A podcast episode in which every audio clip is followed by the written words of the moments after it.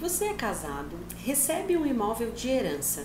A sua esposa terá direito no caso do divórcio ou durante o casamento?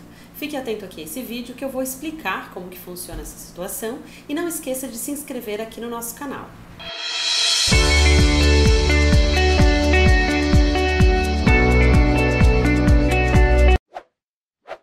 Na hora da escolha do regime de bens, e principalmente na questão da herança, é necessário tomar alguns cuidados. Por exemplo, você sabia que se você possui um imóvel que foi recebido em herança ou por doação e você é casado no regime da comunhão parcial de bens, ou seja, os imóveis de herança e doações não se comunicam com o cônjuge. Porém, se durante o casamento você alugar este imóvel, a outra parte terá direito à metade do valor que você recebeu de aluguel. Por quê? Porque tudo que for adquirido durante a constância, ou seja, proventos, valores, independente se esse imóvel é de herança ou não, será dividido de forma igualitária na hora de um possível divórcio.